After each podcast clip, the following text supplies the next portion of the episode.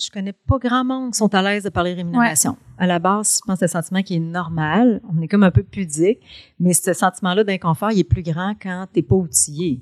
Quand t'as pas d'informations, tu sais, d'informations claires, d'explications claires en lesquelles tu crois, tu as confiance, quand tu maîtrises pas ton gestion, par exemple, ou ta, si t'as pas de structure salariale, pas évident d'aller au front, là, parler rémunération quand euh, c'est juste intuitif, les décisions.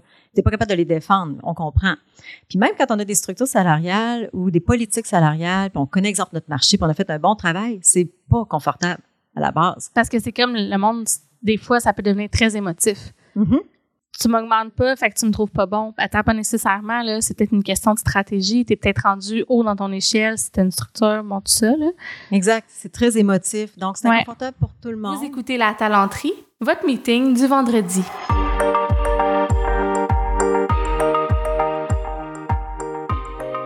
Bon vendredi, bienvenue à ce nouvel épisode du podcast de La Talenterie. Je m'appelle Sarah Jodoin-Hull, je suis la fondatrice de La Talenterie. J'anime ce balado hebdomadaire où à chaque semaine, on reçoit des invités au parcours varié, on se pose des questions qui entourent le monde du travail, le futur du travail, les ressources humaines.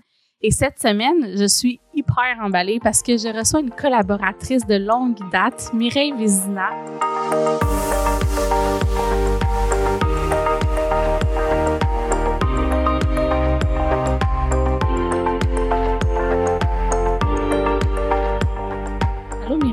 Allô, Sarah?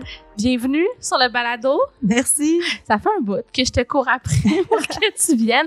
Faut le dire pour les auditeurs, souvent, je reçois des gens que j'ai croisés euh, euh, dans du, du réseautage. Euh, bon, il y en a que je connais plus que d'autres, mais toi, tu es vraiment une collaboratrice c'est presque du quotidien dans le sens où on collabore souvent ensemble. Ça fait trois ans déjà. Oui, trois belles années, des beaux projets. Oui. Un beau projet. Puis ben, j'ai envie de le dire, mais tu as été la première qui m'a comme vraiment fait confiance avec un gros euh, mandat. J'en parle souvent avec Jimmy, qui est maintenant mon associé. C'est le premier qui à qui j'ai parlé, mais c'est Jimmy qui nous a présenté. Euh, puis rapidement, on a, ça a cliqué, tu sais, comme on dit, là. Oui, ça a cliqué. Puis euh, quand tu es chargé de projet sur des projets, de déléguer des sections ou d'avoir des collaborations, je pense que c'est vraiment basé sur un feeling de confiance hein, envers les autres. Puis je pense que c'est ça, c'est rapidement euh, tu dégageais de la confiance, que tu m'as donné confiance, puis ça a créé une belle opportunité, puis un super beau projet au final, qui était pas si simple. Hein. non, mais écoute, on a appris dans ce projet-là, mais c'était le fun. C'était vraiment un beau projet. Et il y en a eu plein d'autres euh, depuis ce temps-là. Donc, euh, merci d'être avec nous à la mm-hmm. talenterie. Puis, il faut le dire, tu es spécialisé en rémunération te fonder le cabinet Cita Gestion Humaine ou avec ton équipe, euh, vous, faites dans le fond des structures salariales, euh, des, des, analyses au marché, bon, tout ce qui touche finalement euh, de près ou de loin de la rémunération. Vous faites de la communication aussi de votre côté. Nous, on collabore aussi en tant que spécialiste au niveau de, des fois, la communication quand ça touche un peu plus loin ou quand ça sort. Bon, on a comme... Bref, on a une approche globale ensemble, mais vous, vous êtes vraiment des, des pros, des vrais pros de la rémunération. Effectivement, une équipe d'experts en, rémunération, comme tu le dis. Euh, je pense que ce qui nous distingue un peu ou notre couleur, c'est vraiment, euh, tu l'as mentionné dans notre nom, le CITA euh, Gestion humaine, qui est maintenant CITA Rémunération humaine d'ailleurs depuis ah, peut-être oui deux semaines. Non, mais ben là, tu m'avais pas. dit ça. Oh mon Dieu, tu me l'annonces publiquement là. oui, gros changement. ben, ben c'est une bonne idée. Oui, oui, oui. Je pense que c'est une bonne idée. Ça clarifie toujours ce qu'on fait. Je pense que c'est important que ça soit clair rapidement. Euh, mais c'est ça, je pense qu'il nous distingue, c'est le mot humain dans notre dans notre approche. Ça veut dire qu'un, on n'oublie jamais qu'il y a un humain au bout de la ligne, au bout du chiffre. Mais ça veut surtout dire, pour le sujet d'aujourd'hui, qu'on accompagne nos clients vraiment dans les communications. on est très granulaire. S'il y a des rencontres difficiles ou quoi, on, peut même être là, assister. Donc, on, on les lâche pas jusqu'au bout.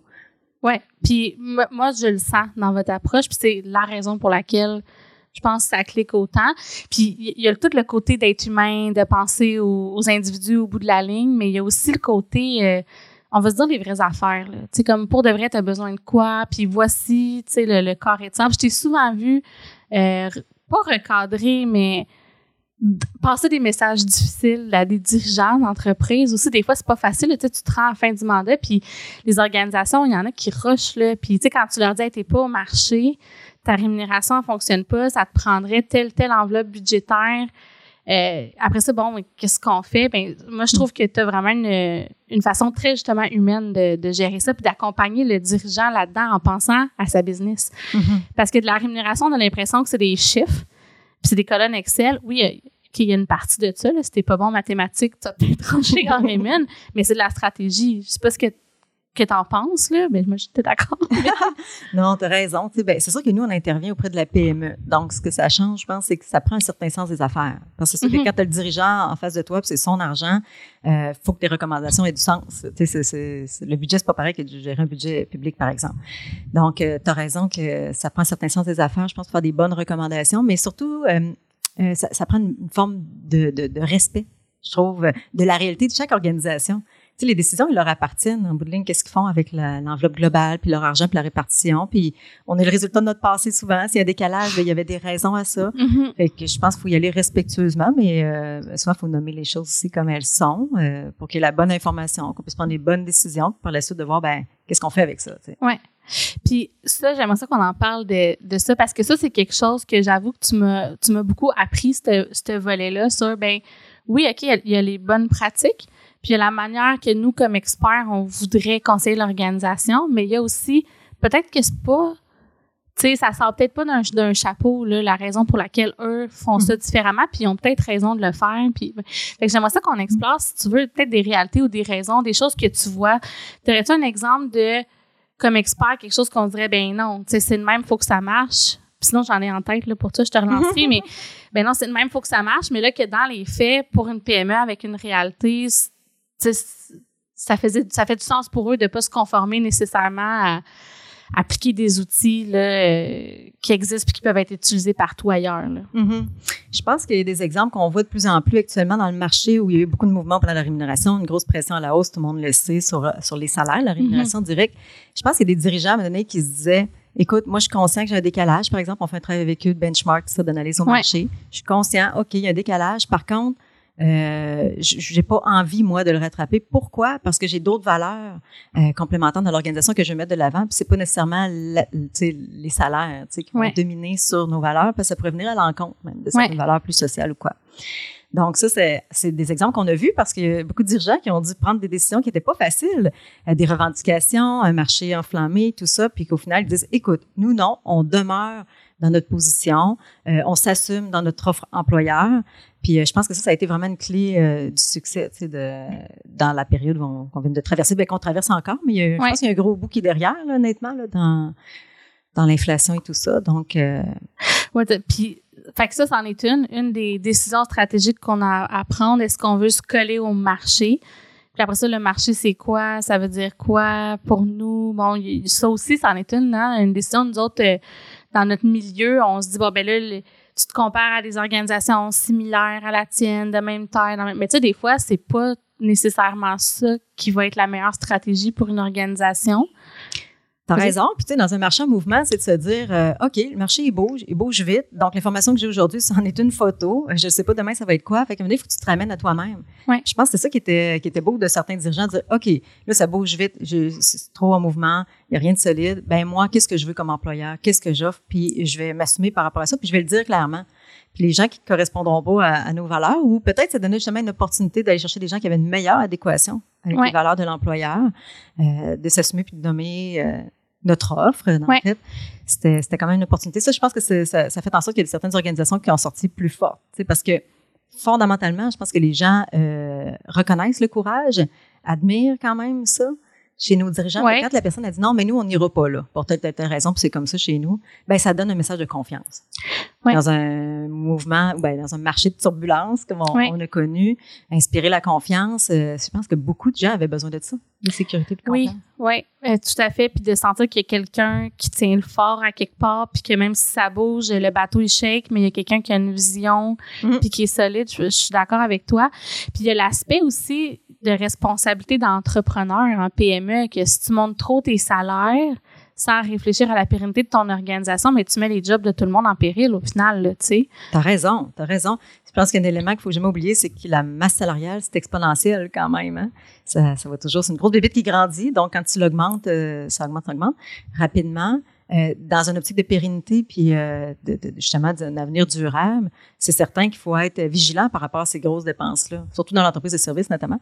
Donc, euh, tu as raison, c'était des décisions qui étaient comme importantes, puis il fallait que les, fallait que les dirigeants, à se positionnent, malgré tous les mm-hmm. indicateurs économiques qui étaient super médiatisés, puis les, les, les employés n'ont jamais eu autant d'informations Ouais. Euh, et puis je pense que ça en faisait même un devoir de revendiquer un peu pour dire ben voyons, c'est peut-être mon rôle à moi de revendiquer une hausse salariale, c'est l'opportunité où, où tout le monde le fait, tu embarques un petit peu dans un gros mouvement.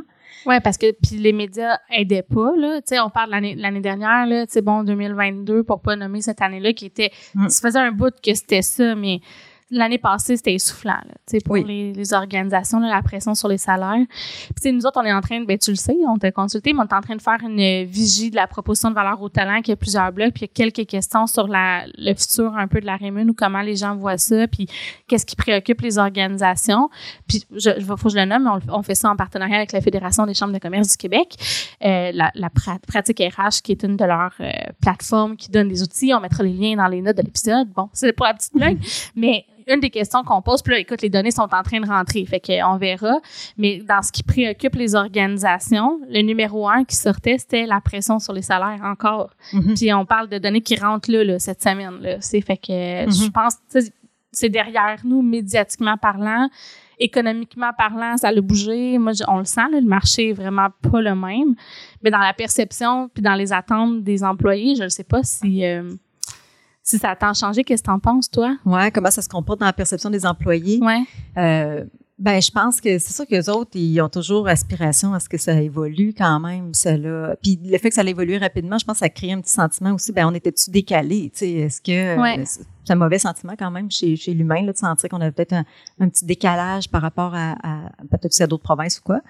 Donc, euh, mais je pense que les gens sont assez conscients, tu sais, qu'il y a eu un, gros boom qui a été donné. Enfin, c'était une grosse année, une grosse pression à la hausse. Ça avait commencé, comme tu dis avant, là, ça, ça arrive pas de nulle part. Euh, est-ce que ça suit la rareté de main-d'œuvre? C'est certain, tu sais, c'est l'offre et la demande en rémunération. C'est pas juste une question d'inflation puis de coût de vie, là. C'est pas du tout, c'est vraiment l'offre et la demande.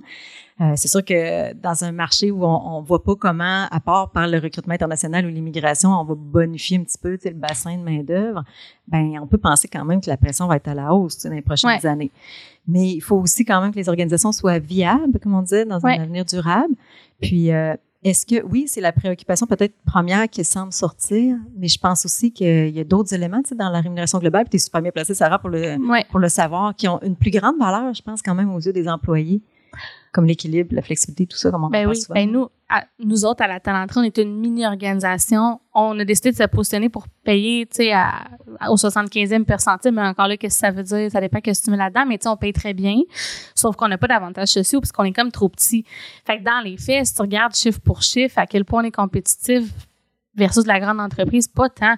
Mais c'est sûr que le fait qu'on offre la full flexibilité, les gens sont super engagés. Puis pas juste ça, la mission, nanana, mais tu sais, euh, Marlène dans l'équipe, elle nous dit hier, on est allé déjeuner avec elle, c'est comme, tu sais, vous respectez mon équilibre travail-vie, tu me gosses pas le soir, tu me gosses pas la fin de semaine, je fais mes heures quand je veux, j'ai des enfants, tu sais, c'est sûr que ça compte, là. Ah, ben oui. Nous autres, on le vit personnellement. on est un cabinet boutique, on est une équipe de six, euh, mais c'est toujours ça qui revient. L'autonomie, la marge de manœuvre, les possibilités d'évoluer, euh, de se faire traiter vraiment comme des êtres humains à part entière, là, qui ont droit à un équilibre de vie, euh, que leur vie est importante aussi. Elle fait partie de la vie d'entreprise quand même maintenant. On la prend en considération, on a envie d'en entendre parler. puis les défis professionnels, je pense l'évolution, c'est vraiment nous ce qui ressort comme comme toujours un feedback de, de, notre équipe. C'est un micro échantillonnage, mais ben non, mais puis on, on comme tu dis, tu dis je suis bien placée, mais toi aussi, on est bien placé pour voir dans les organisations que ça ressort, puis c'est important. Puis cette idée aussi d'adapter les rôles aux forces des gens, je pense qu'il y a beaucoup de place mm. dans les organisations pour faire ça. Il y a des impacts, ça Raymond, on y reviendra. Mais avant, j'aimerais te nommer qu'il euh, y a des dirigeants qui se sont positionnés pour suivre leurs valeurs. Mm. Dans ça, parce que tu as nommé aussi que c'est une question aussi d'offre et de demande. Fait que il y a comme des fois peut-être, tu me diras ce que tu en penses, mais faut quand même se poser des questions sur justement, est-ce qu'on fait juste suivre le marché de l'offre et la demande ou est-ce qu'à un moment donné, nos valeurs entrent en contact? Je donne un exemple classique, mais une structure salariale, quand tu augmentes tout le monde d'un pourcentage, comme tu l'as dit, c'est exponentiel. Fait que ça peut aussi creuser l'écart entre les dirigeants puis euh, les premiers niveaux d'emploi, mettons, juste en augmentant la structure puis en suivant, exemple, l'inflation. Tu as aussi le fait d'effets de rareté. Fait que si, exemple, il y a un effet de rareté sur euh, de marché sur la rémunération d'exécutif, ben là, tu creuses encore plus les écarts. Fait que comme organisation, est-ce que tu fais juste suivre ça sans te poser de questions ou tu dis à un moment donné, non, nous, on veut quand même euh, minimiser les écarts? Je sais pas ce que toi t'en penses. Tu des conversations que tu as avec tes clients aussi sur euh, les écarts entre les niveaux d'emploi puis la, justice sociale entre guillemets. Là? Mm-hmm. on commence à l'avoir tranquillement. Je dirais que historiquement, c'est pas des conversations qu'on avait vraiment, à part dans certaines organisations. C'est sûr que certains euh, OBNL ou euh, nous autres, on a quand même une clientèle en développement euh, international, coopératif, tout ça, et c'est des valeurs très humanitaires.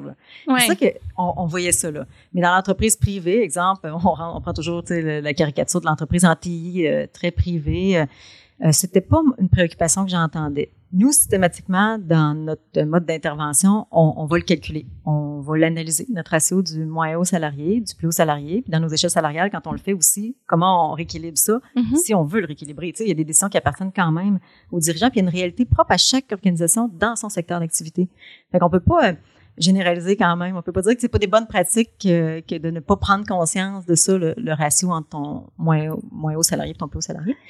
Mais euh, je pense que c'est une tendance qui commence. C'est super intéressant parce que, tu sais, idéalement, on voudrait viser une meilleure équité sociétale. On voit qu'il y a une pression dans la législation, comme tu, on a mentionné avant notre podcast de la transparence salariale, par exemple. Ça peut être un moyen, tu sais, d'essayer de d'évoluer dans l'équité sociétale, de faire évoluer la société. Mais même dans les pratiques à l'interne. Fait que nous, on essaie dans, à petite goutte, tu sais, des fois, de, de semer des graines. On le voit, mais je te dirais que c'est pas spontané.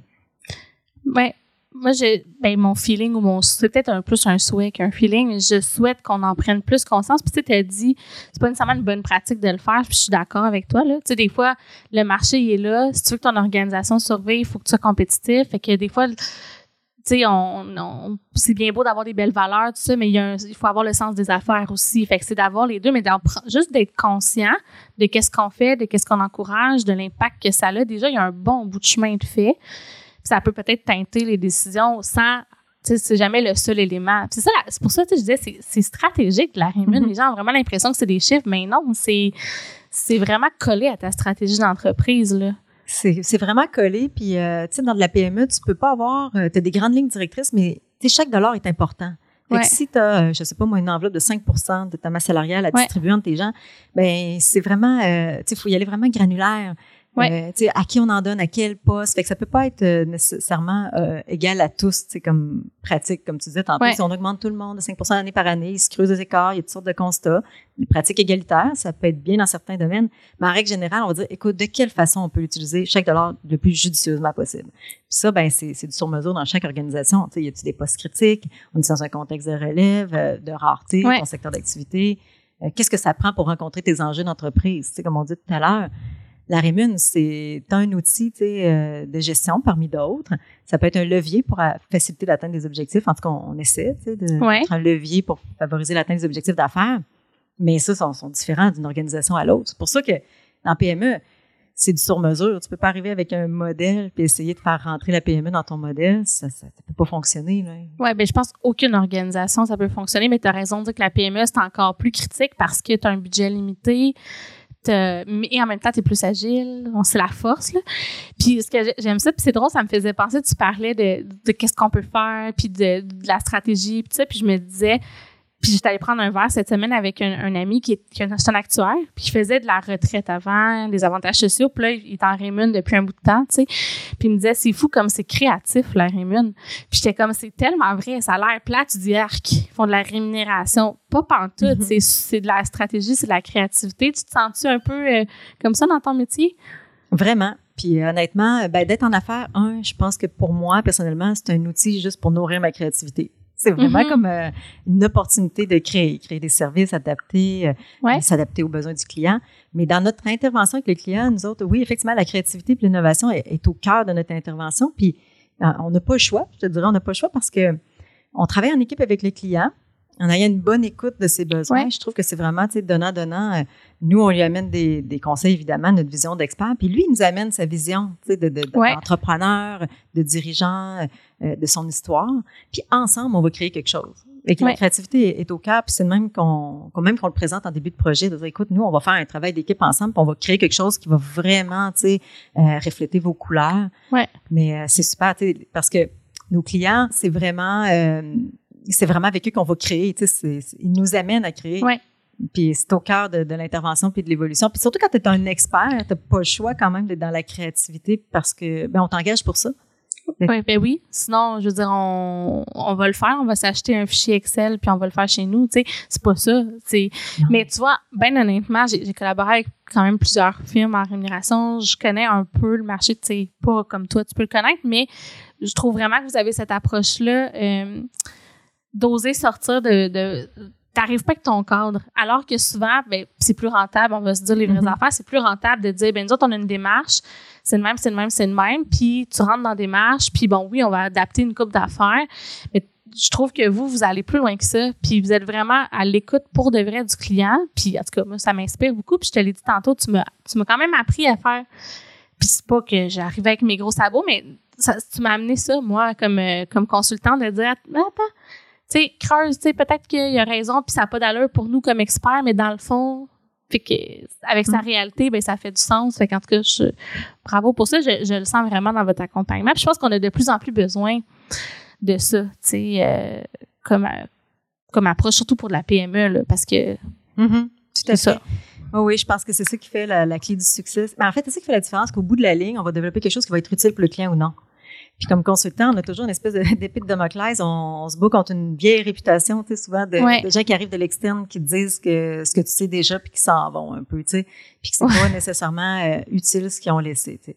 Ouais. Mais nous autres, on veut pas ça. Nous, on veut faire un wow, on veut avoir un impact pour ça. Euh, tu sais, on veut qu'à la fin du projet, ils disent wow, c'était vraiment une bonne affaire de faire ce projet-là. On a investi tant d'argent, tu sais. En PME, que tu investis 5 000, 10 000, 15 000, ben, c'est de l'argent, honnêtement. Ah, mais, ben, mais oui. L'argent, c'est important. Fait qu'il faut je me perde ça de vue, que cet argent-là, faut qu'il soit investi, puis, ça, puis que ça soit utile pour notre client. Ben nous, c'est ça qu'on recherche au bout de la ligne. Ouais. Puis euh, c'est ça, ben ça, base, comme tu dis, la base de ça, ben c'est d'être à l'écoute du client vraiment. Ça fait une différence. De l'écouter sincèrement, de pas arriver avec sa méthodologie, parce que des fois ça peut être un piège. On se sent comme un expert. On en a fait plusieurs. Tu sais, ça peut, on voit une façon simple d'intervenir, mais euh, faut, faut pas verser là-dedans. Je pense pour nous, en tout cas, on essaie vraiment d'être toujours à l'écoute. Puis le client, il y a tellement à nous apporter. Euh, c'est ce qui fait que nous, on grandit comme expert, puis qu'on demeure au bout du jour, puis un petit peu euh, à la tête là, du, du marché. Oui, puis ça prend bien sûr de l'humilité, puis de l'écoute, puis bon, des compétences relationnelles euh, hautes. Ça prend un, œil stratégique, mais je pense aussi que comme entrepreneur, mettons qu'on on regarde ton chapeau de, de, fondatrice et d'actionnaire de euh, rémunération humaine, je vais m'habituer, j'allais encore dire gestion humaine, ben c'est sûr que c'est plus payant à, court terme d'appliquer une méthodologie. Tu rentres, tu te poses pas de questions, bang, bang, bang. Tu sais, c'est plus simple. Mais après, comme tu dis, c'est sur le long terme euh, aussi. Mais bon, fait, que je peux comprendre aussi qu'on peut avoir tendance des fois à vouloir refaire les choses simplement là, parce que là, mm-hmm. c'est de l'énergie quand même, mais en même temps, la valeur est là. Puis le marché s'en va de plus en plus, je pense, vers ça parce qu'il y a tellement de pression sur les organisations, oui, sur les salaires, mais tu sais, les coûts d'assurance collective augmentent, euh, la pression sur la main-d'œuvre, il faut s'adapter à l'intelligence artificielle qui arrive. Ça, c'est essoufflant. Fait en même temps, ça devient de plus en plus complexe. C'est tellement complexe que tu, tu peux de moins en moins, je pense, appliquer des recettes là, toutes faites. Là. Mm-hmm. Non, non. Ben, je pense que le sur-mesure, euh, c'est une tendance généralisée. Même nous, comme consommateurs, tu sais, à la base, euh, euh, si on dit c'est quoi un bon service client, ben, c'est peut-être une approche un petit peu plus sur-mesure, personnalisée. Fait que ça se transpose dans, dans le monde de la gestion là, par, par le fait même. Je pense que c'est juste une tendance qui est un petit peu at large ça demande de l'énergie, tu as raison. C'était simple. Puis il y, en a, y en a beaucoup quand même qui se disent, ben dans le temps, on avait comme une forme d'entente ou de convention. C'était simple, hein? Ah oui. ah oui, on vous comprend. Puis là, d'être créatif, puis d'ouvrir le sur-mesure, ça complexifie la gestion. En même temps, euh, je trouve qu'on est dans une ère où, euh, enfin, tu sais, le monde des ressources humaines a gagné euh, en, en galon, en importance. Je trouve que la fonction RH, euh, c'est peut-être la turbulence du marché aussi qui a amené ça, cette opportunité-là de faire évoluer les fonctions RH dans les organisations, euh, de les rendre plus stratégiques. Euh, puis on vient en renfort, puis on dit OK, wow, ça a une valeur. Puis c'est peut-être tout ça cette approche-là, de, de complexifier un petit peu la gestion des ressources humaines en, en trouvant des nouvelles idées. Tout le monde est à la essayer de trouver des nouvelles Mais puis après, ça, les opérationnaliser, ça n'est pas facile tout le temps. Ça prend, ça, mais faut se poser la question, faut accepter de sortir des, sentiers battus, puis le, rendre possible pour l'organisation, puis juste spinner des idées c'est pas ça non plus, tu sais. Non, c'est ça. Les faire vivre, c'est une autre affaire. Hein?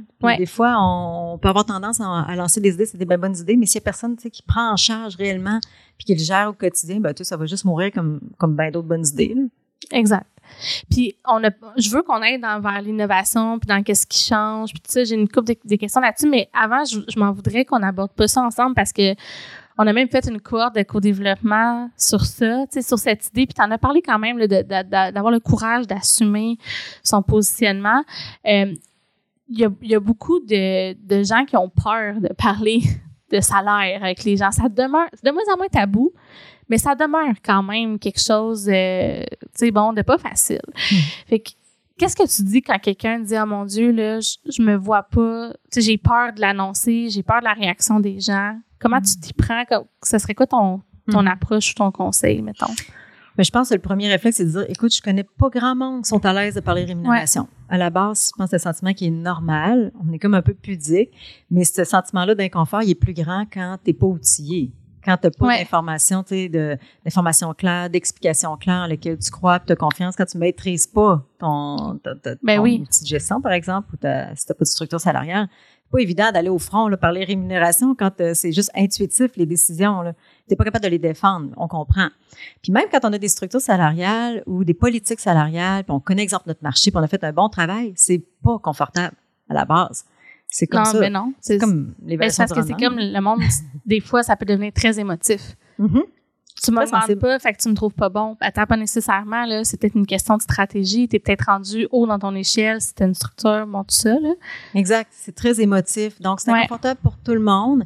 Euh, je dirais que le passage qu'il faut essayer de faire avec nos, nos gestionnaires, qui, ben, les, premiers communicateurs, ceux qui doivent répondre aux questions des employés. Fait que des fois, c'est pas les gestionnaires de, de, de haut niveau, les cadres supérieurs, hein. C'est tes premiers répondants.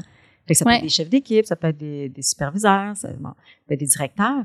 Mais disons qu'avec eux, le passage qu'il faut faire, c'est essayer de les changer. Là, ils sont souvent dans une chaise de vulnérabilité, ils sont pas à l'aise, ils savent pas quoi répondre, ils se retrouvent vers quelqu'un qui négocie, qui revendique, dans une chaise un petit peu de, de confiance. Uh-huh. C'est ce passage-là. Fait qu'est-ce qu'on peut faire pour les amener dans cette chaise-là? Euh, c'est sûr qu'ils ont fait une belle démarche claire, puis on les supporte dans les communications, puis ensemble, on fait des mm-hmm. beaux outils de communication qui, qui les aident quand ils arrivent en rencontre individuelle, ou on peut être là avec eux en rencontre individuelle au début aussi. Ça, c'est une façon. Mais euh, disons, de, comme on disait, de, s'assumer, ça veut juste dire que de bien connaître son marché, de, de, bien connaître sa position, ses pratiques, ses valeurs, tu sais, qu'ils veulent promouvoir dans l'organisation, puis les communiquer clairement. Euh, puis de rattacher ça. De rattacher on fait les choses de même? Exactement. Juste de les expliquer clairement, euh, sans augmenter nécessairement tu sais, ta rémunération, c'est vraiment, euh, ça peut faire une différence sais, pour eux. Oui. Puis, ben, tu as parlé d'outils, entre autres, parce qu'on va les nommer, parce que c'est peut-être pas nécessairement clair pour les gens, mais tu sais, cette idée de, un, faire. Avant même de savoir comment on le communique, comme tu as dit, c'est d'être sûr qu'on a confiance en nos décisions, puis au pourquoi on fait les choses, d'avoir des, espèces de, de principes directeurs là, pour, OK, ben on n'ira pas là parce que, ta, ta, ta, OK, le, on est confortable avec ce qu'on a décidé. Tu sais. Après ça, maîtriser les outils de, gestion qu'on aurait créés, tout ça, puis à travers la formation aussi, former les gens qui auront à parler de rémunération sur, mon Dieu, c'est quoi, comment qu'on a fait ça, comment ça marche? Mettons que tu as une structure salariale, c'est pas, c'est pas simple à, comprendre, mais c'est pas si compliqué que ça non plus. Ça peut très bien se, communiquer. Mm-hmm. Puis après ça, de créer des outils, exemple, on a fait ensemble euh, des, des, des foires aux questions avec des, des, des, trucs un peu plus crunchy, là, que c'est pas nécessairement facile à répondre, ou des, des même des trousses de survie euh, pour gestionnaire. OK, qu'est-ce que tu fais s'il y a telle situation? Euh, fait que ça, déjà, quand tu as comme un peu tes messages clés, tu te challenges, OK, qu'est-ce, un peu comme quand tu fais une présentation orale, là, un pitch, là, OK, déconstruis-moi, rentre-moi dans la face, là, dis-moi mm. tout ce qui marche pas dans mon pitch, puis on va ensemble construire euh, qu'est-ce qu'on répond à tel, tel truc. Mm-hmm. Mais ça, ça peut donner beaucoup de, de confiance. Fait que c'est de les bâtir, ces outils-là, puis de les faire vivre. T'as raison. Puis je pense qu'une des façons euh, que les gestionnaires s'approprient les concepts de Raymond puis qu'ils soient à l'aise de les communiquer, c'est de les impliquer dans le projet quelque part. Mmh, ben, c'est sûr mm-hmm. qu'en bout de ligne, les former sur quelque chose, euh, oui, c'est super, tu sais, ça, a, ça a une grande valeur, puis ça peut faire une différence. Mais quand on les implique à des moments stratégiques, un, de les entendre dans leurs préoccupations, oui, excellent point. euh, puis faire des, des c'est ça, les impliquer à certaines étapes, puis qu'ils comprennent les concepts pendant qu'on bâtit le système. Euh, puis qui adhèrent aux principes, les nouveaux principes. Souvent, c'est des nouveaux principes auxquels on va attacher la rémunération. Mais ça, c'est vraiment un facteur clé de succès.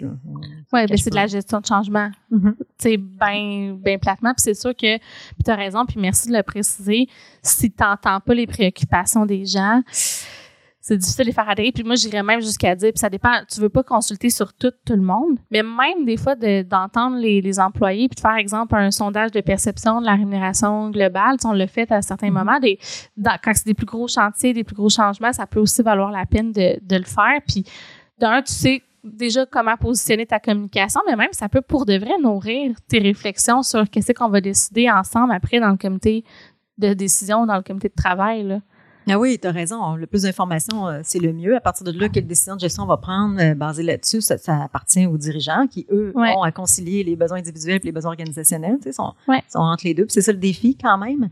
Mais tu as raison. Puis c'est vrai que c'est une belle source d'information quand il y a, des, sondages ou des focus groups sur euh, certains éléments. Ça aligne quand même assez bien parce que des fois, on, pense à un alignement, on connaît le marché, mais au cœur de l'organisation, il y a, d'autres préoccupations qu'on connaît pas, puis qui, ouais. Mm-hmm. Mais je pense à un mandat qu'on avait fait ensemble, justement, puis euh, on avait fait ça. On avait pris le temps, puis ah, je pense que ça se prête pas à tous les contextes, là, les mm-hmm. sondages puis les focus group, on va le dire. Là, des mm-hmm. fois, c'est mieux de, de, de, travailler comme un peu en arrière, puis ça. Euh, ben bon, dans ce contexte-là, ça faisait plein de sens, puis c'est un, une rémunération qui est traditionnellement à, l'année. Puis tu te dis, mon Dieu, c'est valorisé, on est des professionnels, fait que nous, on a une rémunération basse confiance, mais tu sais, dans leur réalité, c'était pas ça que les gens voulaient.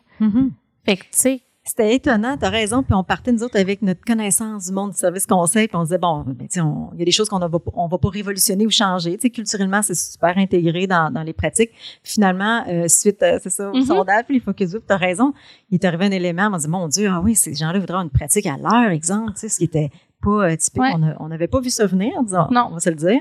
Puis finalement, ça a fait qu'ils se sont distingués, clients, en offrant ça. C'est vrai que ça a permis aux clients d'avoir un positionnement distinctif, de dire, regarde, chez nous, c'est comme ça qu'on reconnaît, puis ça va être à l'heure, puis les, je pense que c'est ça qui a fait un wow à la fin du projet. C'est vraiment d'avoir entendu les, les employés. C'est un super bon exemple. Oui, fait que, fait que bon, fait que tout ça, puis j'aime beaucoup quand tu dis de passer d'une chaise de vulnérabilité à une chaise de confiance. souvent, on dit aussi, on va tirer sur le plaster, là. Regarde, on va passer à travers. Puis des fois, c'est vrai que ça, ça peut être, ça peut créer de la turbulence au moment mm-hmm. où on l'annonce. Puis en fait, c'est bon parce que si les gens challenge puis que ça parle, c'est bien moins dommageable que si tu fais une présentation, tout le monde a les bras croisés, ils disent non, c'est beau, pas de question, merci. Mm-hmm. Ça, ça c'est pas bon signe tout le temps. Fait que, fait que passons à travers, parlons-en, challengeons-nous, on va le vivre. On va le vivre. Il y, en a des situations inconfortables. Là. Mm-hmm. Des fois, tu as des messages difficiles à passer, ça revient au courage managérial, mais, tu sais, exemple, un individu, il faut que tu annonces son salaire et son positionnement dans l'échelle. Mettons que tu as été vers cette ce niveau de transparence-là, ben peut-être que ça fera pas son affaire à la personne parce qu'elle se percevait pas comme ça, tu sais. Mm-hmm, mm-hmm. Oui, ça va être juste de dire, ben regarde, aujourd'hui, on va se parler des vraies affaires. Ouais. C'est ça, comme tu dis, s'il n'y a pas de courage managérial, si les gestionnaires sont pas à l'aise d'aller vers ça, ben, tu sais, on n'ira pas vers ce type de transparence-là. Non. C'est ce qui va déterminer jusqu'où on va. Ben, souvent, ça va être les niveaux de confort, puis les compétences de gestion en place ou les outils de gestion.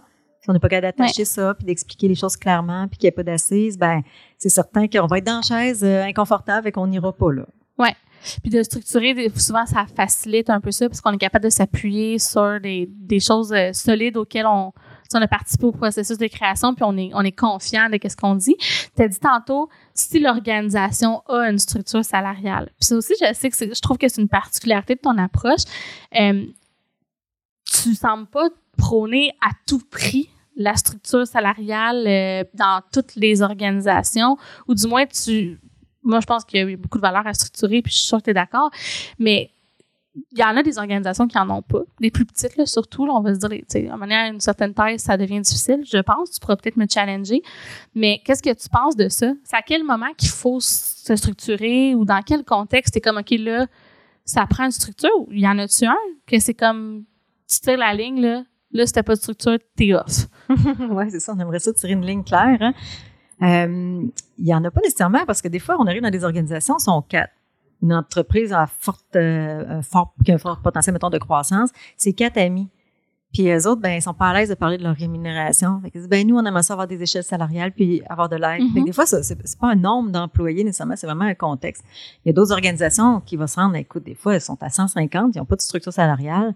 Ils ont toujours géré ça avec une connaissance euh, du marché, une façon un peu intuitive, où il y avait des pratiques un peu plus égalitaires. Mm. Tu sais, c'est quand tu pas une grande différence, comme on dit tantôt, ton Oui. premier, ton dernier salarié, tu tiens ça assez serré, fait que tes salaires, ça ressemble tout un peu. On arrive des fois dans les organisations qui tardent souvent, là, quand on va arriver, là, la rémunération, on dirait que les salaires sont, sont très rapprochés. Il n'y a pas Mm. beaucoup d'extrêmes, euh, la, la ventilation est très mince, il n'y a pas une étendue très, très large, en fond. en- OK.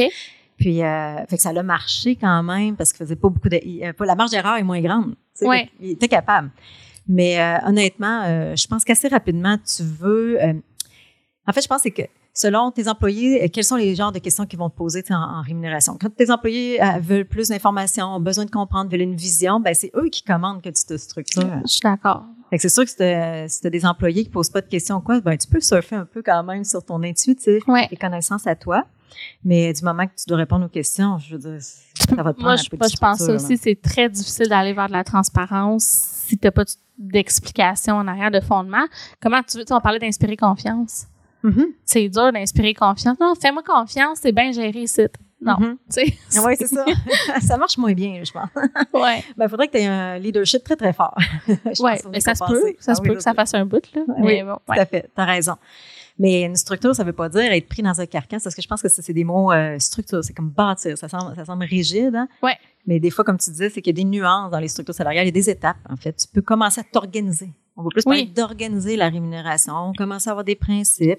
Tranquillement, on va faire évoluer ça vers des principes un peu plus précis. Ouais. Euh, puis on va attacher ça avec d'autres outils de gestion en place. C'est euh, c'est comme une évolution, là. Tu sais, tu Ah ouais. ton organisation.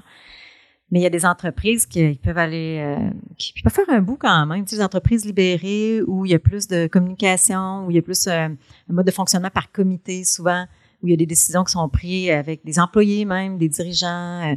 Ben, je pense que ça, tu peux faire quand même un bout parce que la confiance, comme il y a une espèce Mhm. d'objectivité qui est amenée par différentes pratiques. Ouais, ben, puis de démocratie même. Ouais. Fait que ça fait que tu as peut-être moins besoin d'expliquer tes décisions puis de les justifier parce qu'elles ont été prises en équipe. Là. Exactement.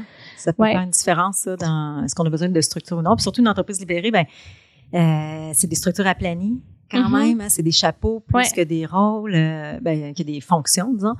Euh, donc, ça amène aussi un, un défi en rémunération, honnêtement. Là, ça ne va pas avec structure salariale euh, conventionnelle, disons.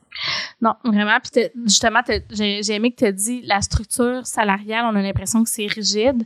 Mais au-delà du fait que tu peux te structurer à, à divers niveaux, il y a aussi différents types de structures, Mhm. sans rentrer dans les technicalités.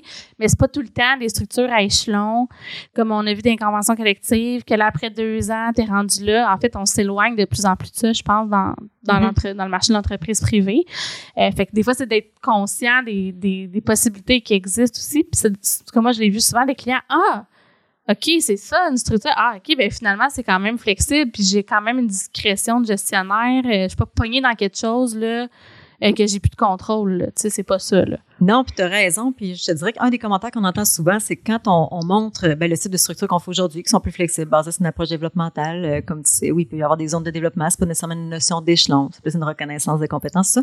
Souvent, on montre des images, puis les clients disent, ben nous, c'est déjà ça qu'on fait.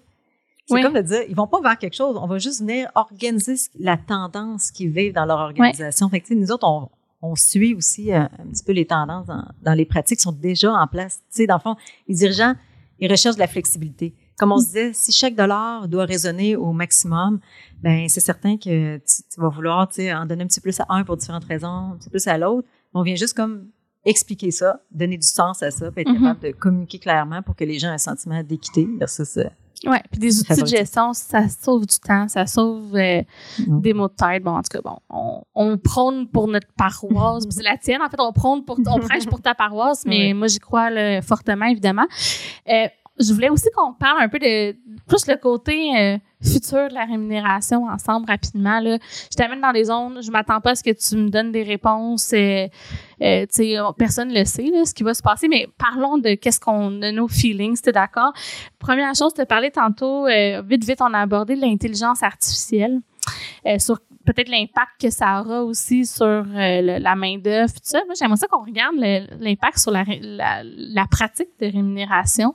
Est-ce que tu es euh, inquiète, emballée? Comment tu vois ça, euh, les nouvelles capacités de, de, l'intelligence artificielle que ça arrête plus, ça arrête plus d'arrêter, de pas arrêter, mais en tout cas, ça t'inquiète-tu? Euh, ben moi, ben, en, gros, l'intelligence artificielle, je pense oui, il y a quelque chose d'inquiétant. Mais mettons au plan de la rémunération, euh, ben moi j'ai discuté avec des gens d'intelligence artificielle pour voir un petit peu justement, on essaie d'être proactif puis voir quelles sont mm-hmm. les tendances vers quoi on veut évoluer nous aussi dans, dans notre offre. Euh, c'est certain que je pense que dans leur langage, pas sûr j'ai les bons mots là, mais euh, il y a comme un marché, euh, c'est un marché blanc, un marché noir. Tu sais, c'est quand de l'information est, est pas claire, donc ils peuvent pas prédire quand même. En rémunération, c'est plus dur d'avoir une fonction prédictive de l'intelligence artificielle à ce stade-ci parce que les salaires c'est comme un peu caché. Ouais. C'est pas de l'information qu'ils peuvent sur lesquelles ils peuvent ont accès, je pense rapidement avec beaucoup de validité. Euh, c'est certain qu'on va, ça va venir influencer pour prédire de l'évolution des salaires, puis basé peut-être sur différents indicateurs qu'on prend pas en compte actuellement. c'est sûr que nous, on prend l'IPC, exemple, en compte. Comme on disait tantôt, il y a l'offre et la demande, il y a la rareté, tout ça. Fait que si l'intelligence est capable d'aller chercher des indicateurs, euh, puis faire des liens avec euh, l'augmentation du coût de quelque chose en particulier ou euh, de l'immobilier, tu sais, puis qu'on rattache. Ou le nombre d'emplois affichés, oui, peut-être aussi. Des nouveaux indicateurs, ben je pense que ça va nous donner quand même peut-être une prédiction. Mais dans l'offre et la demande, il faut jamais oublier que si un gros joueur qui en, je sais pas moi, qui embauche beaucoup de programmeurs analystes, par exemple, puis que lui, il ferme pour différentes raisons, ben ça, c'est dur à prévoir. Puis c'est ça qui va avoir une incidence sur le marché local d'emploi, parce que la rémunération est locale. Donc, ah, euh, ah ça, j'aime ça. La rémunération est locale. Puis tu as dit, as, dit que les données sont pas tant accessibles. On, on peut avoir l'impression que oui, mais accessibles et valides. C'est ça. Exact. Parce qu'en c'est ça. C'est la validité. Les autres, euh, ils peuvent pas. Euh, c'est ça. Ça peut pas être des, des, des euh, exemples comme sur les moteurs de recherche de, de, de recrutement. En fait, il y a de l'information qui est communiquée, mais pas nécessairement valide. Les autres peuvent pas travailler avec ça nécessairement. ils vont aller chercher vraiment. Ils vont se bâtir un petit robot, un robot, hein, qui va aller chercher de l'information à bonne place, mais de la bonne information pour justement pouvoir faire des prédictions qui ont du sens. Sinon, ça sera Oui, parce que si c'est Ginette qui a mis le salaire qu'elle faisait, euh, on ne sait pas c'était quoi ses tâches, on ne sait pas était où, on ne sait pas. Ben, c'est correct, c'est une information qui existe, puis il faut la regarder parce que ça teinte les attentes et les perceptions des employés, mais. Cas, il y a une limite à ça, mais OK, continue. Fait que, fait que, travaillent sur des, des données valides. Oui, ils vont justement faire des espèces de corrélations entre des données pour euh, avoir justement une fonction de prédiction euh, valide. Ça, ça va être euh, super intéressant, mais je ne sais pas jusqu'à quel point, ça va être peut-être des grandes tendances. Un peu comme aujourd'hui, on reste tout le temps dans les grandes tendances, mais le local, il y a quelque chose de très euh, proximité là, dans le marché. Là, même si le télétravail est arrivé. Ça, j'avoue que c'est quand même un, game changer, comme on dit. Hein? Oui, oui. Les territoires se sont élargis dans les bassins de recrutement, tout ça, mais quand même, je pense qu'il ne faut pas euh, sous-estimer que... Je, vais rebondir là-dessus parce que j'aimerais ça que tu nous en parles. Est-ce que tu le sens dans les organisations que, oups, on regarde plus si local que ça? Euh, comment ça, teinte vos pratiques actuellement? Ben, ça amène des bonnes questions. Avant, on avait beaucoup de facteurs régions qui venaient euh, indexer ou non, créer une différence dans des échelles salariales selon les régions. Aujourd'hui, ben ça, c'est remis en question par certains. Ben là, qu'il soit peu importe où, euh, moi, ça, ça, fait plus de différence. Puis c'est un choix de, vie de où tu t'installes. Hein. Donc, il va mettre ça un petit peu dans le cours de l'employé. Euh, donc, c'est vrai que ça amène des questionnements par rapport à ça. Euh, par contre, il y en a qui vont garder quand même la tendance de faire des différences euh, au niveau des régions. Mais le télétravail, c'est sûr qu'on le sait, là, je pense que c'est là pour rester. C'est quand même très, très en demande. Peu importe la formule sais que chaque organisation va déterminer. Fait qu'au plan de la rémun, ben, c'est ça, ça l'a amené plus, je pense, des variations au plan des, des des régions. si quelqu'un part de Québec, va s'installer à Calgary, on avait justement chez un client, ben c'est une décision qu'il prend. À partir de là, est-ce qu'on va prendre en compte le salaire par rapport au salaire de Calgary? Ou on le traite avec l'échelle de Québec? Uh effectivement. Mais c'est une question? C'est une bonne question. Puis ça, honnêtement, c'est d'une organisation à l'autre parce que moi, je vois les deux. Ah ouais. Fait que je peux pas. Euh, puis ça dépend, comme on disait, il y, a des raisons euh, qui vont. D'affaires en arrière. en arrière. C'est ça. On veut tout ça. Premièrement, qu'est-ce qu'on veut? Ouais, ouais. Ça, c'est la... Puis des fois, c'est pas si clair que ça. Puis des fois, il y a plus qu'un dirigeant. Fait qu'il faut commencer par s'entendre entre, nous autres. Là. Puis sur l'aspect du marché qui sauve, est-ce que tu vois aussi des organisations qui ont, mettons, exemple dans les TI ou dans certains secteurs qui disent, ouais, mais moi, mon marché, c'est de moins en moins, exemple, Québec, ou de mm. moins en moins Montréal, ou de moins en moins euh, la province de Québec. Bon, bref, euh, puis il faut que je sois compétitif avec la Californie, mettons. Mm-hmm. Ah oui, mais ça, c'est, tu, prends le cas le plus difficile, je pense. Honnêtement, mm. là, on met toujours le doigt dessus. Euh, une offre salariale qui vient de la Californie, qui va offrir deux fois le salaire, de la personne qui est à Québec. Mais c'est tout qu'un casse-tête, parce que la viabilité, la viabilité de l'organisation, c'est la base quand même, là. Il faut qu'on soit profitable, là, les organisations pour demeurer en, vie. Donc, à chaque organisation, on va déterminer le positionnement, c'est la même affaire, mais est-ce qu'on va augmenter tous les salaires parce qu'il y a eu une offre euh, extraordinaire, ben c'est sûr que la réponse est non, hein, parce que je ben oui. ça sera pas viable, à moins que tu changes complètement ton ton core business puis ton client puis que tu réussisses toi-même à augmenter tes marges de profit de façon extraordinaire, mais c'est pas réaliste. Donc, mm-hmm. euh, ben c'est ça, faut les traiter. Des fois, il y a des gens qui laissent partir des ressources hein, quand même. Faut pas, faut pas oublier. De dire, regarde, nous on a une formule, on peut faire un bout, mais on pourra pas aller là. On ne peut pas aller là, ça, ne mm-hmm. convient pas. Euh, donc, c'est ça. je pense qu'il faut pas, faut s'écouter comme organisation, tu sais. Euh. Ouais. Fait que ça revient à s'assumer, à avoir le courage de ses convictions. Des fois, c'est, ça devient émotif parce que c'est quelqu'un que tu aimerais donc garder parce qu'il est donc bon, parce que tu as tout bâti avec lui. Mais tu sais, à un moment donné, c'est, si lui s'est fait offrir ça, c'est sa vie à lui aussi. Puis toi, comme organisation, faut te survivre. Fait que c'est, ouais. c'est sûr que tu peux trouver des, si tu peux trouver des explications, exemple, la personne elle a vraiment un haut potentiel, euh, c'est un poste critique, une compétence rare. Euh, tu peux des fois quand même, les structures salariales sont très flexibles et ils permettent d'avoir des mm-hmm. rémunérations distinctives euh, pour certains employés, pour certains postes dans l'organisation. Mais des fois, quand c'est du simple au double comme ce que tu nommais, c'est que c'est énorme la différence. Fait que, à est-ce qu'on est capable d'aller jusque-là? Ça arrive que oui. Euh, dans le temps, il y avait des mesures quand même. Euh, là, on voit plus ça parce qu'on est dans un marché de rareté, mais tu sais, quand on voulait vraiment garder une ressource, on n'avait pas l'argent parce que euh, pour pour augmenter tout le monde, ben on disait ben écoute, on va donner plus à un, mais qui qu'on coupe autour de la table? Mm-hmm. On coupait des postes, pour être capable d'en donner plus à certains. Aujourd'hui, on, on pense plus à ça. Non. Mais ça, c'est pas, c'est pas si lointain quand même. ça fait pas mille ans. Aujourd'hui, on est ailleurs. Fait c'est sûr qu'on a moins de moyens d'aller chercher de l'argent pour euh, en redonner dans la masse salariale. Il euh, faut juste trouver notre point d'équilibre là-dedans. Puis qu'est-ce, qu'on a besoin pour que ça fonctionne bien dans l'organisation? C'est pour atteindre nos objectifs et assumer notre mission. Et je pense à un autre cas client qu'on avait eu euh, pendant la pandémie, tu vas le reconnaître. Euh, la problématique, c'était je me fais menacer, entre guillemets, par des gens que si tu m'augmentes pas, je vais aller ailleurs. Puis c'était un milieu hyper compétitif. C'était dans le milieu de la construction, euh, mais tu sais, non conventionné. fait que c'est pas hum. facile. Puis, ben les dirigeants disaient, à un moment donné, c'est parce que si je le perds, je peux plus servir mon plus gros client. Hum. Parce que en arrière, je me suis pas baquée que j'ai pas formé les gens. Là, on parle de transfert de compétences. Bon, il y a d'autres enjeux RH en arrière. Mais là, jour, aujourd'hui, là, je suis dans une position que ma business va peut-être s'écrouler si cette personne le part. Qu'est-ce que tu fais? Tu mm-hmm. Ça, c'est vraiment vulnérable. Hein. On espère pas se rendre là, comme, comme tu disais. C'est le résultat du passé, hein, quand on, est dépendant d'une ressource ou même d'une technologie, peu importe.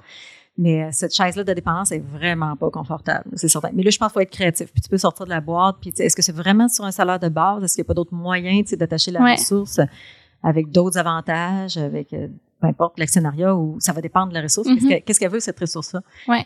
Mais euh, moi, ce que j'entends souvent aussi ces temps-ci, c'est qu'il y a des gens qui ont quitté les organisations. Les organisations les ont laissés partir parce qu'ils voulaient pas tomber dans ce argent. Puis il y a des gens qui reviennent quand même dans les organisations. Ça, c'est des super histoires aussi. Puis ça envoie un message clair aux employés. Puis euh, oui, puis dans la vraie vie, c'est ça, puis c'est correct, puis c'est humain. Tu sais, honnêtement, mm. moi, là, genre, des fois, je me fais offrir des affaires, moi, je suis une entrepreneur qui tripe sur mes affaires, non, mais tu sais, tu m'offres le double de ce que je suis capable de me payer, je me casse plus la tête. Euh, bon, tu sais, moi, je suis vraiment passionnée de mon truc, fait que, tu sais, ça, ça prend 24 heures, puis je suis mais non, mais tu sais, je peux comprendre un employé, tu te fais offrir plus d'argent. Mm-hmm.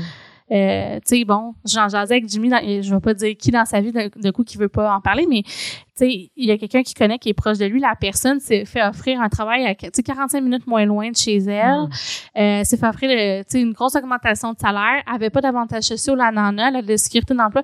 Puis là, elle annonce ça où aller, qui est un job temporaire, puis sa boss est, est fâchée. Oh, Puis elle l'ignore. Puis là, tu sais, c'est comme, à un moment donné, les gens, faut aussi, le côté qu'on laisse partir, là. Tu sais, puis si c'était si extraordinaire que ça, collaborer avec toi, ben, peut-être qu'elle va dire, hey, tu sais, finalement, je vais le faire les 45 minutes de route, puis mm-hmm. peut-être pas, puis c'est correct, là, tu sais. Ah, t'as raison, t'as raison. Euh, je pense qu'il faut être dans une forme d'acceptation, que les gens aussi sont là euh, pour des périodes plus courtes, puis qu'il peut, peut avoir des opportunités pour chacun, puis il faut, faut, être compréhensif là-dedans, puis souhaiter bonne chance. Mais ça, ça relève, comme tu disais, tu sais, dans le fond, qu'est-ce qui fait que la, la, la personne va rester en organisation? Tu sais? Est-ce que c'est vraiment son enveloppe globale de rémun ou c'est tout le reste? Tu sais, comme Ouais. tu fais, euh, les, les leaders, le, le défi professionnel. C'est sûrement les deux. Parce que la rémunération, ça teinte ouais. ta, ta qualité de vie aussi. Fait que, tu sais, si t'es pas capable de faire l'épicerie ou t'as de la misère à payer ton hypothèque, même si le monde est bien nice, Mhm. euh, tu sais, bon, faut comprendre les gens euh, aussi, là. Puis il y, a des- il y a des contextes pas faciles. Puis bon, euh, fait que c'est un mélange des deux. Puis on peut pas prévoir chaque humain va réagir comment, mais on peut au moins avoir cette sensibilité-là puis s'y préparer. Autre truc euh, sur le futur de la rémun, la rémunération plus euh, hybride. Tu sais, euh, tu parlais tantôt, exemple, des organisations un petit peu plus aplaties, qui ont des rôles un peu plus des mix créatifs, euh, des gens des chapeaux. Comment tu vois ça? Est-ce que tu sens que ça évolue de passer d'un rôle très rigide, mettons, OK, ben nous autres, on va engager un comptable, puis on va le payer comme un comptable, à, ah, ben nous autres, notre comptable, il fait aussi euh, de la visibilité, des conférences, puis écrit des articles de blog. Fait que là, comment qu'on le paye? Tu sens-tu que ça, c'est des questions qui arrivent ou tu prédis-tu que ça va être de plus en plus présent? Oui, moi je pense que ça va être de plus en plus présent. Tu as raison, là, dans une tendance vers laquelle on s'en va, c'est cette espèce de flexibilité-là de dire, ben, c'est, est-ce qu'on veut encore organiser ça en fonction ou euh, c'est ça, c'est comme des chapeaux ou des compétences qu'on, que certains peuvent Mhm. assumer pendant un certain temps aussi. Fait que de la flexibilité, moi je pense que oui, ça, je pense que c'est vers ça qu'il faut évoluer. Puis là, ben, c'est sûr, ça va commander de la créativité là, parce que Oui, on vraiment. va- oui, on fait évoluer les choses. Ça complexifie un petit peu aussi dans la gestion de la rémunération.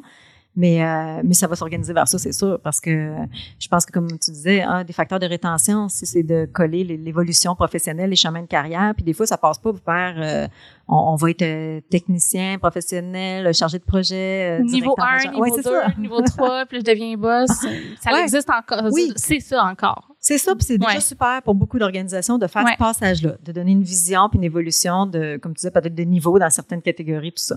Mais éventuellement, ça va passer aussi par euh, d'autres possibilités d'évoluer, surtout par la main d'œuvre, des fois qu'on veut retenir à long terme. Tu sais, les gens, ça dit, ben, qu'est-ce qui te ferait vraiment, tu sais, triper dans l'organisation, puis a-t-il un- une fonction ou juste une compétence ou une implication euh, qui, qui pourrait faire une différence pour toi, puis qui ferait que ça, ça t'allumerait, puis qu'on continuerait le chemin ensemble. Ben ça, comment on va rémunérer ça? Ça, ça, c'est nouveau, là, quand même. Ouais. Puis, et aussi, un, faut-tu le rémunérer? Pas toujours. Des Mhm. fois, la rémunération est dans le fait que tu laisses la personne explorer puis augmenter sa valeur sur le marché. Il veut, veut pas. Tu sais, quand les gens développent leurs compétences transversales, leur valeur à eux augmente. Fait que des fois, juste ça, c'est, moi, je trouve que c'est une forme de rémun, là. C'est dans, dans le fait.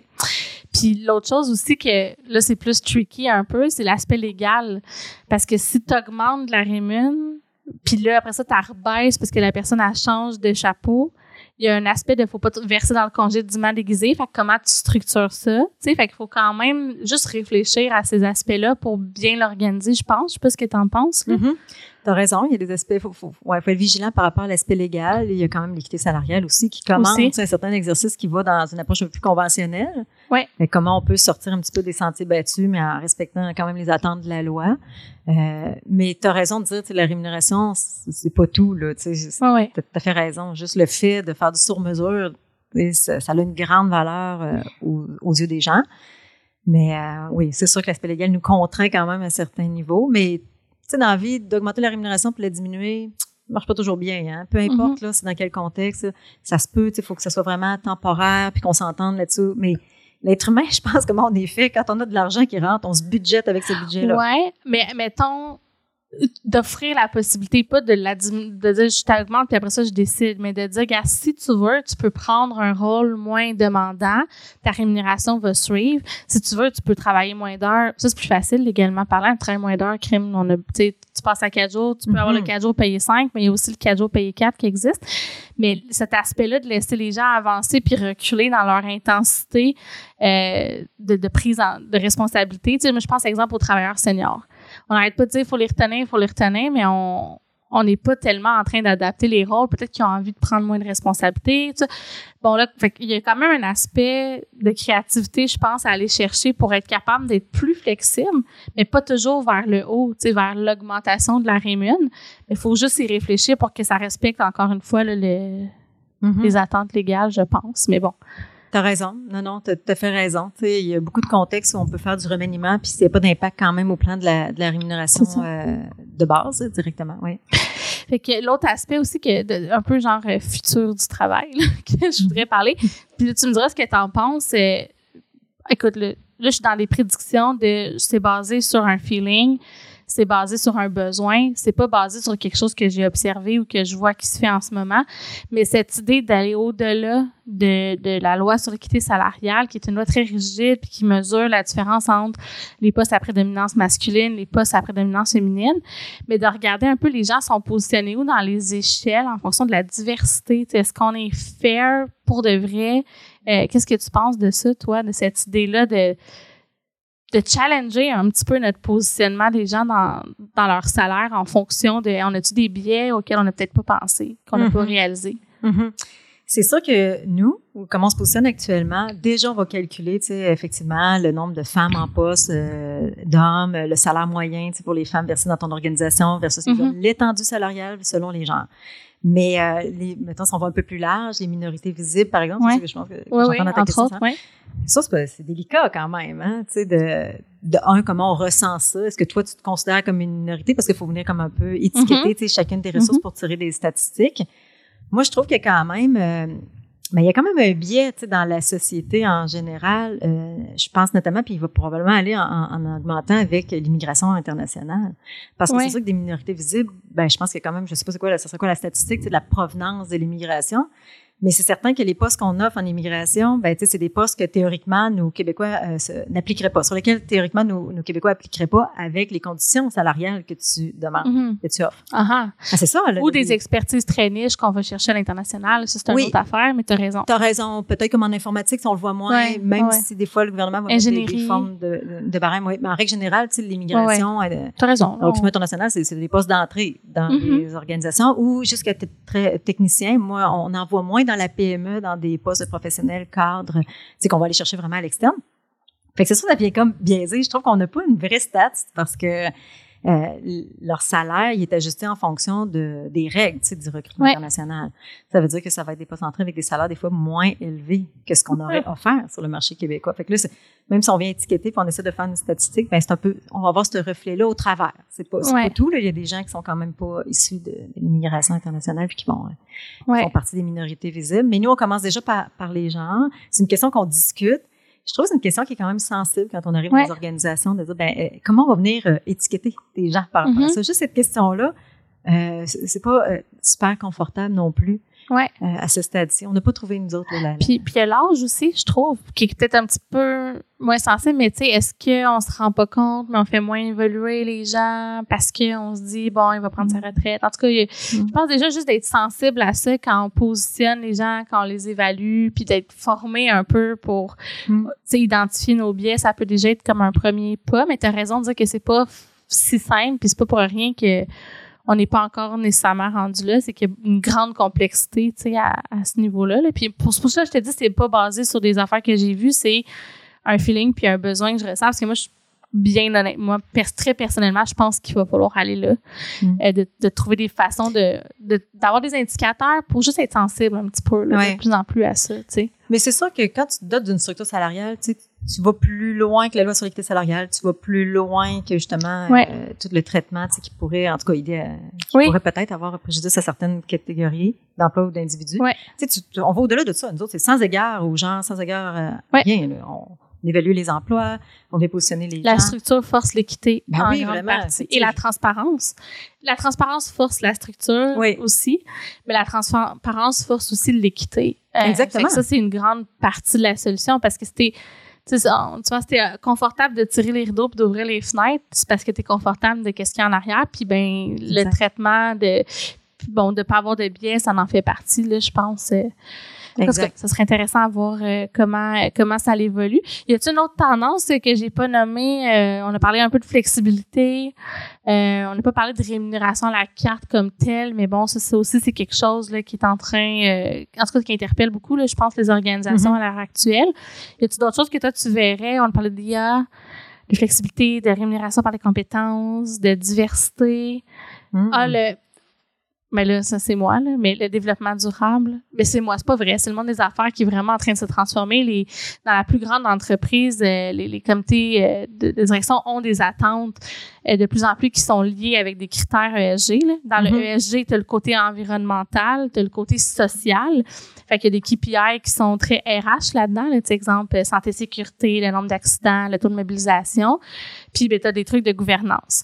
Mais euh, l'aspect un peu euh, people planet, là, ça, ça s'en vient dans la rémunération des dirigeants, du moins dans la grande entreprise, c'est déjà là, en fait. Là, je, j'en ai parlé une fois sur le podcast. euh, mais euh, si on regarde les entreprises qui sont cotées en bourse, par exemple, puis même Mhm. au Canada, la proportion est plus forte. Là, c'est une statistique qui date là, de, je pense, 2021. Je mettrai la référence euh, dans un rapport de Towers Willis- Willis-Watson, parce que je vais les nommer.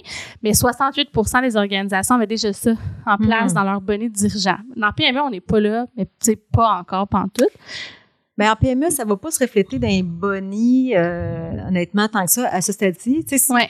Éventuellement, je pense que oui, on va l'intégrer quand même. On- Ouais. ben, ça commence un petit peu, mais là, non, je pense que c'est pas là. Moi, je pense que c'est des valeurs de l'organisation que ça se reflète quand même. Ouais. Euh, si tu as des valeurs euh, éco-responsables, si tu encourages les employés, par exemple, tu fais de la rémunération à la carte, tu leur donnes un budget pour qu'ils puissent euh, faire un don, s'impliquer dans, dans une fondation ou dans une cause ou quoi, puis t'orientes, en fonction de tes valeurs.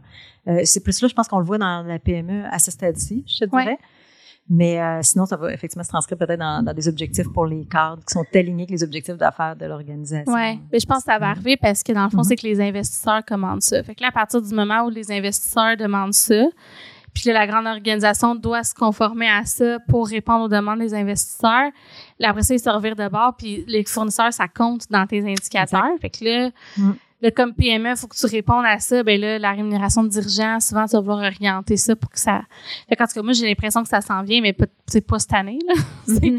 fait qu'en tout cas, ça va être intéressant, du moins, à mesurer Mhm. l'évolution de, de ça. T'es, Tout d'accord que Oui, oui, tu le tout sens aussi, ouais. D'accord. J'ai- En PME, j'ai hâte de voir comment ça va se, se traduire là, Ouais. à ce stade-ci. Puis ça va être, euh, évidemment, je pense que ça va être une tendance à suivre. Là. Ça, il va y avoir un mouvement. Puis tu as raison, quand le marché général force vers quelque chose, tout le monde embarque quand même aussi. euh, Ouais. C'est une chaîne. Hein?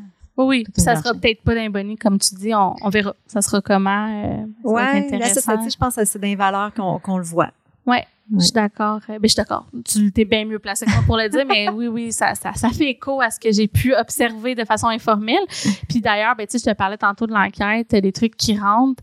Euh, c'est- je sens quand même, dans, les données que je vois à date, là, c'est encore en train de rentrer. Là, fait que là, c'est sous toute réserve, là, parce qu'on n'est pas encore euh, au stade de dire, OK, les données sont validées, vraiment pas. Mais il semble avoir quand même euh, des préoccupations, des intérêts. Les PME semblent commencer là, à, à vouloir se positionner un peu sur certains de ces éléments-là, puis d'autres, pas pantoute, on n'est pas encore rendu là. Fait qu'on pourra le mesurer.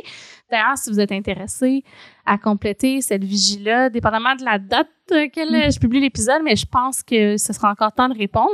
Officiellement, la date de fin de complétion, c'est le 2 juin. Euh, fait que je vais mettre le lien dans les notes. Je vais m'arranger pour qu'ils soient avant. Fait que c'est le 2 juin, puis on risque de, de donner une petite extension, là, comme c'est souvent le cas quand on fait des vigies. Donc, vous aurez euh, au moins jusqu'au 5, 6, 7 là, pour, y, euh, pour y répondre.